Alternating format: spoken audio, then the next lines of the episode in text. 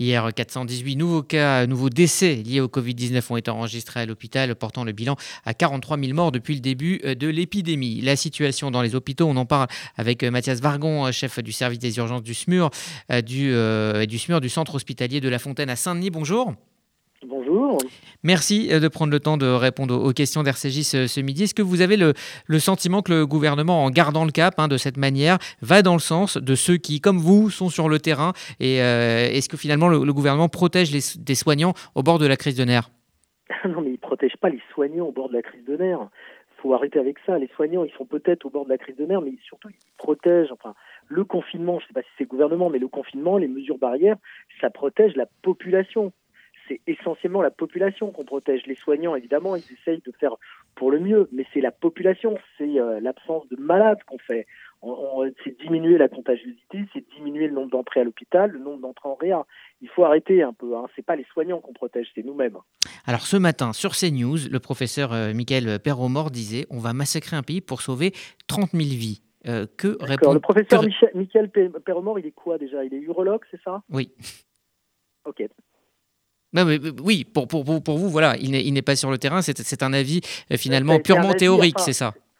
Mais et puis ça veut rien dire. Ok, le professeur Michel Perromort, qu'est-ce qu'il va faire? Qu'est-ce qu'il va faire quand Ok, on va on va déconfiner. C'est lui qui va trier à l'entrée, qui va décider qui on soigne, qui on soigne pas, quel type de cancer on va continuer à soigner. Parce que là, pour le coup, les hôpitaux seront débordés. On fait quoi? Moi, je veux bien faire tout ce qu'on veut. Moi, je suis médecin. Moi, on me dit demain, il faut plus soigner les patients de plus de 80 ans. Ça va un peu m'embêter pour mes propres parents. Mais qui décide ça et qui en prend la responsabilité? Tout ça, c'est du blabla. Tout ça, c'est du blabla. On est face à une situation. Et cette situation, c'est que effectivement, à un moment, on va pas pouvoir soigner les gens.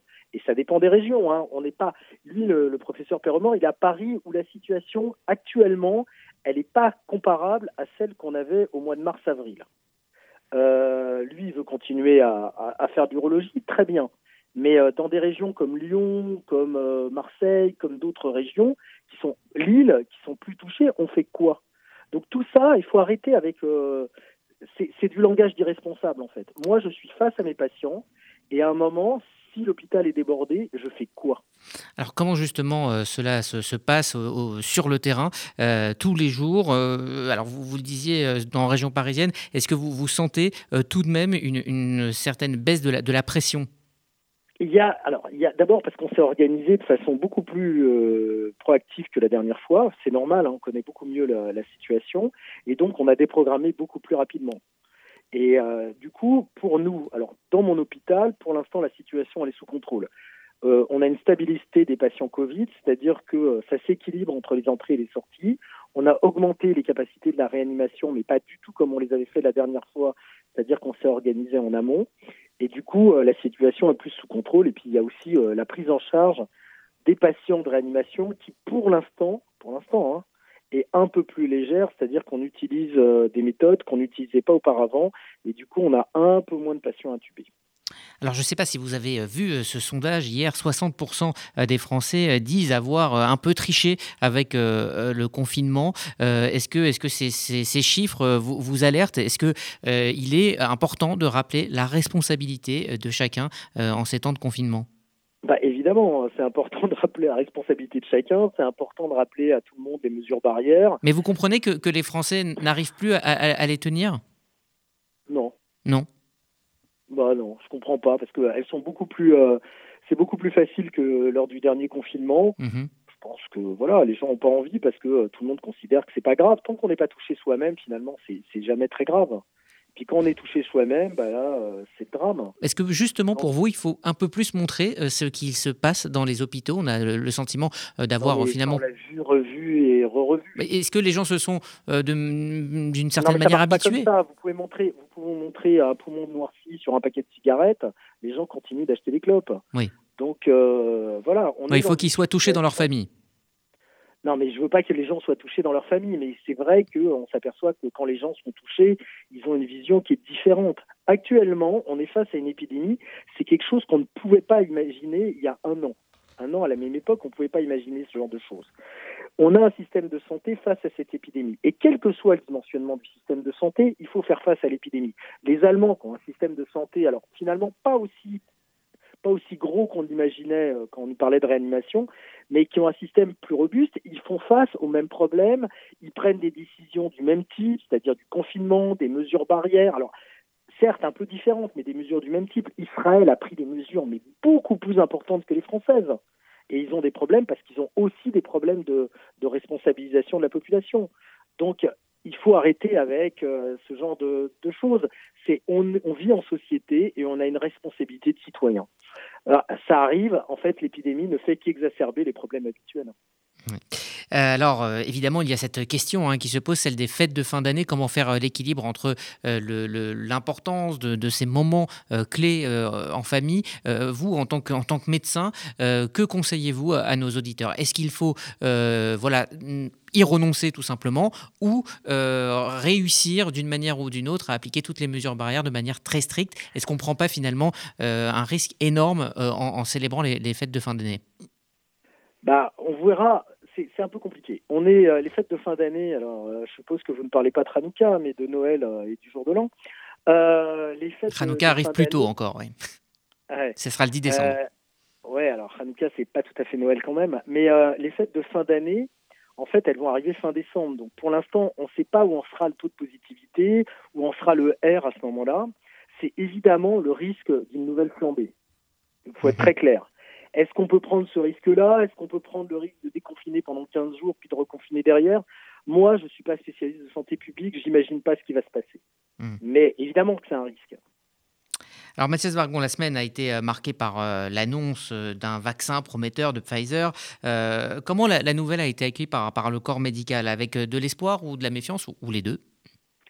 Bah, c'est un peu pareil que depuis le début. Alors de l'espoir, bien évidemment, hein. un vaccin c'est toujours de l'espoir et euh, nous on a engagé nos équipes à se faire vacciner contre la grippe par exemple. Mais euh, un vaccin c'est toujours de l'espoir et c'est toujours positif. Après de la méfiance, c'est pas de la méfiance, mais euh, depuis le début on a eu beaucoup de promesses. Et moi, j'en reste à euh, les communiqués de presse, c'est une chose, les publications scientifiques reviewées et dont on a regardé les datas, c'est autre chose. J'attends les publications, j'attends les premiers vrais résultats. Alors, à propos de méfiance, justement, près d'un Français sur deux dit ne pas vouloir se faire vacciner en, cas de, distribution donc, de ce vaccin. Comment expliquer cette, euh, méfiance? C'est quand même un taux unique au monde. Ben j'en sais rien. Euh, c'est un problème. Alors euh, tout le monde l'explique par la méfiance gouvernementale, euh, la méfiance. Enfin, je pense que les gens se trouvent des excuses aussi. Je sais pas. Moi, je l'ai déjà dit sur les réseaux sociaux, enfin, à la télévision, ça m'a valu beaucoup, beaucoup d'insultes, mais euh, je pense qu'à un moment, il faut aussi une question de responsabilité personnelle, arrêter d'aller au plus facile et d'écouter euh, ce qu'on vous raconte sur, euh, ça va de, des dangers sur l'autisme qui n'ont jamais été prouvés à la 5G, où on sait que c'est que des conneries, et à un moment, il faut peut-être se rappeler ces leçons de biologie de l'école, faire un peu confiance aux professionnels quand même, parce que là, c'est pas un manque de confiance envers le gouvernement, c'est un manque de confiance envers les professionnels qu'on est bien content de trouver quand on est malade. Et puis euh, voilà, se rappeler un peu ses leçons, se rappeler qu'on est dans le pays de Pasteur, l'inventeur de la vaccination avec Jenner. Donc voilà, il y a un moment, il faut retomber sur ses pattes, arrêter de délirer et se dire que euh, non, le monde autour de nous euh, n'est pas fait que de lobby et de complot et qu'à un moment, la vaccination, c'est quelque chose d'important. La vaccination, ça a permis d'éliminer la variole, ça a permis d'éliminer tout un tas de maladies graves qui touchaient les enfants avec une mortalité infantile monstrueuse et une mortalité des adultes monstrueuse. Donc on sait que les vaccins ça marche, on sait que c'est pas dénué de risque, mais aucun traitement véritable n'est dénué de risque et qu'à un moment il va falloir adhérer. Enfin, on voit bien que des pays comme l'Inde, eux, adhèrent complètement au vaccin, quoi. Donc la France, c'est un pays un peu gâté où on pense que le système de santé va pouvoir vous protéger de tout ce, dont vous n'avez pas envie de vous protéger a priori. Donc tant pis, je me vaccine pas, c'est pas grave, j'irai, je serai hospitalisé derrière et on me guérira quand même. C'est faux. Vous pouvez avoir le Covid, vous pouvez être jeune et vous pouvez mourir.